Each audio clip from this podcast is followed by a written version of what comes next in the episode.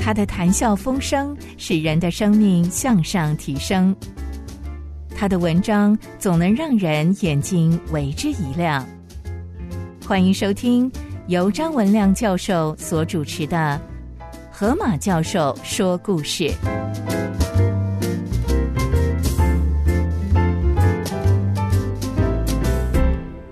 各位先生、各位女士，我是张文亮。我今天要分享的故事是爱上跳蚤的男人胡克。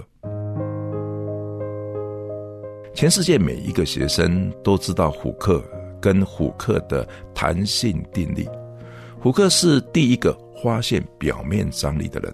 胡克制造了全世界第一部的显微镜，第一个具有弹簧的手表。第一台真空抽气机，第一支的水银温度计，第一个天平，第一架的半杯式的风速计。科学史上称胡克是发明大王，但是很少人知道胡克是一个严重残缺的人。胡克有天生的心肌梗塞、长期的胃痛、头昏、失眠、神经衰弱、鼻窦炎，还有他会气喘。胡克被称为全世界最丑陋的科学家，因为他嘴巴大大的，他的嘴唇厚厚的，他的额头很高，他的下巴很大，还有他有一双突出的大牛眼。从来没有一个女孩子喜欢过他这样的一个人，没有去演钟楼怪人，反而成了开创科学、帮助许多人的著名人物。到底是什么样的因素，使胡克能用失败与逆境谱出勇敢胜利的凯歌呢？当胡克进入中学的第一天，班上的同学都认为他是一个怪物，连他的老师巴斯比博士事后都写道：“当我看到胡克，我必须承认那是一张独特怪异的脸孔。其实，胡克不只是有一张。”独特怪异的脸孔，他还有一颗温柔善良的心。有一次在学校的工艺课里，学生制作了各种简单的木工，胡克却自制了一具小小的金属盒。不懂的同学们看不懂，连巴斯比博士后来也问到说：“这是什么东西呢？”害羞的胡克懦弱的答道：“这是手表。”什么？一个十七岁的孩子自己制造手表，胡克抬头直视着老师说道：“是的，每一个零件，每一个齿轮，都是我自己造的。哇，真是太不可思议了！怎么有一个东西在手表里面动来动去？那是什么东西呢？”胡克以下讲的话开创了精密机械的新纪元。胡克说道：“这是我发明的弹簧。”我放在手表里面，就可以保持齿轮转动的平衡，而且可以把手动的力量可以储存在弹簧中，供应齿轮日后的转动。至此，精确的手表产生了。而弹簧这个对人类非常有用的工具，也是从西敏寺中学的工艺课里弹上了人类的舞台。一六三五年八月十八日，福克生于英国南部海峡上的一座孤岛，叫做怀特岛。这个小岛长三十六公里，它的宽有二十二公里。深厚的土壤，还有长着高耸的橡树，浓密的树叶染绿了淡黄的大地。成群的信天翁在阳光下飞翔。沿滩上有许多小冰玉在放心的在觅食。一道急速的海流形成的深沟，成为怀特岛的天然的屏障，如同台湾的绿岛。这里是英国管理最严密的监狱所在，所有罪行重大的犯人都关在岛上的纽盖特的监狱。胡克的父亲是岛上小教堂的牧师，过着非常贫苦的生活，在海上。孤岛当牧师，注定一生是默默无名，在一群的罪犯的心中耕耘，看到的只是贫瘠的收成。身为家中最小的孩子，以天生的残缺，胡克从小对于受苦就有深刻的体会。他不懂父母亲的抉择，他也不懂这样一个为上帝牺牲的家庭，为何反而不受上帝的眷顾？贫穷、偏僻、残缺，以罪犯、以孤岛终日为伍。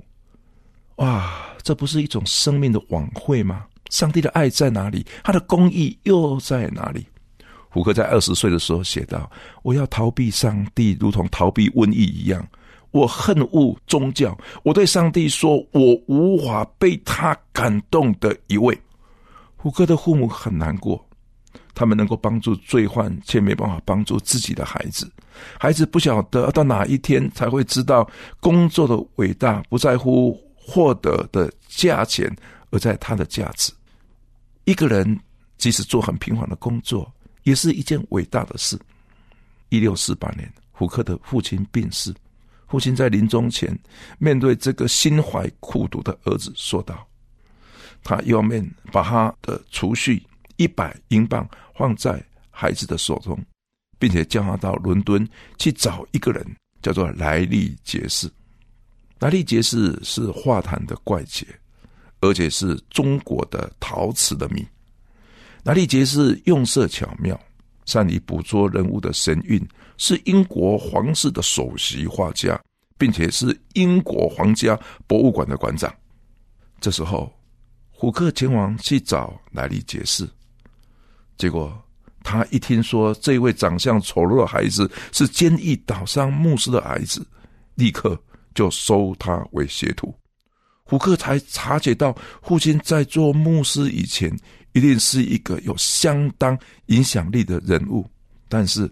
他还是不懂父亲为什么把不擅长绘画的自己交给一个画家当学徒。在这里，胡克学到一手的好手艺。三年之后，胡克从学徒毕业，到一般的中学就读。他的工艺才华无人可以匹敌。他制作出第一台的烘塑机，又做出第一部的水银温度计。他将结冰的水开始溶解的时候，他称之为零度。许多同学讥笑他说：“你什么都不懂，你怎么能够做出东西来呢？”胡克答道：“我是懂不多，但是我会抓住问题的关键。”一六五三年，胡克进牛津大学，别人是进去读书的，胡克是进去当扫地的工友。原来他父亲留给他的钱，到这个时候已经用光了。硬骨头的他不肯向别人借贷。胡克在教室外面一边扫地一边来听课。一六五五年，他扫到化学之父波伊尔教室的门口，被波伊尔叫进去，成为波伊尔的助教。不久，他做了第一部的真空抽气机，为波伊尔证实的非常有名的波伊尔定律。波伊尔立刻以这个成果推荐胡克成为英国皇家协会的会员。当胡克出席科学会的那一天，科学家们对于胡克的长相、学历、工作经验都颇有微词，只因为波伊尔大力的支持，才勉强通过。科学的殿堂看学历不看实力，这对于天才型的虎克是非常的残忍。但一生被嘲笑惯的虎克，他还是吞下了这口气。一六六五年。虎克制出了第一部的富士显微镜，这是生物界非常重要的里程碑，对他自己也有很重要的影响。他后来在《显微图谱》的这本书中写道：“有一天的夜里，有一只老鼠来吃乳酪，被我抓到了。我在老鼠的身上看到一只跳蚤，我把跳蚤捏死，因为跳蚤是当时鼠疫的传播者。”我心里想：“哎呀，反正也是无事，就把跳蚤放在显微镜底下观察。”啊！我不禁要赞赏跳蚤的美，跳蚤毛的结构，跳蚤的毛那种排列的次序。我不是只看到一种艺术的美，我是看到一种神圣的美，一种信仰的美。那个晚上，这个自称为圣灵的绝缘体牧师家叛逆的孩子，在二十一岁的时候，透过的一只跳蚤，又回到上帝的面前。他后来在书上。画上一只十六寸大的跳蚤。没有人知道为什么一只跳蚤会这么样的感动他，更没有人想到圣灵会透过显微镜来帮助这一个自称是上帝绝缘体的人。胡克后来给牛顿写道：“有的人是为了发表一个理论，穷一生的苦思、成千上万次的实验观察，也无所得。发明的灵感有时候是像圣灵的气息一样，我不知道它从哪里来，也不知道它往哪里去，它忽然就来了，吹进我们多年的努力，吹进我们熟悉的窗口，进入我们平常想不到的窗缝之处。”画面有时就是需要这种幸运的一处，这种偶然巧合的一推，在千头万绪缠绕的中心，忽然看清那个大创造者的本意。我知道我做的每一件事情，无论是蓄意的或者是不经意的，都是在上帝的影响之下，因此我们更该竭力去做。胡克比波伊尔小七岁。牛顿比胡克小七岁，胡克还有一些奇怪的生活习惯，例如他晚上要到清晨四点钟他才睡觉，但七点钟他就起床了。除了晚上做实验之外，胡克深夜常常一个人出去闲荡。失眠症使他有时会走到太阳出来，累的时候才回家睡觉。胡克有非常严重的胃溃疡，但是经常有人看到他在深夜里。他邀了一些流浪汉在马路边吃宵夜。在科学界里面，除了波伊尔和巴士比博士之外，他几乎没有朋友。胡克是个沉默、害羞、孤僻，很少人知道胡克的脑袋里到底在想什么。他是一个不会做人的人，他常与人吵架，也会对言不及义的人不耐烦。但是胡克是一个真实的人。虽然胡克做人没有什么弹性，一六七八年他提出的著名的弹性定律。波威尔死了以后，胡克更是孤单。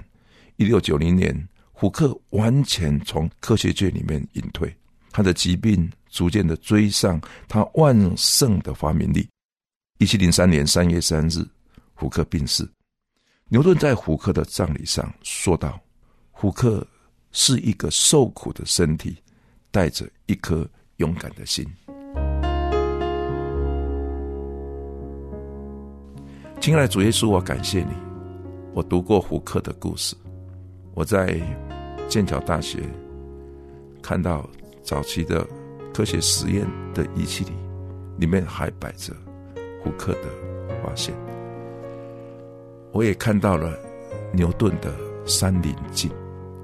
主啊，我想到这一些在十七世纪时期科学奠定重要的这些科学家，有谁能够想到科学的文明如今成为众人的夸口？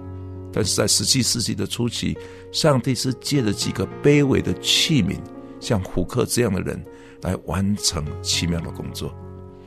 十七世纪最伟大的发明家应该就是胡克，发现了这么多的东西。胡克不止发明这一些，他还每一个礼拜在英国皇家协会展示他的发明与科学的关系。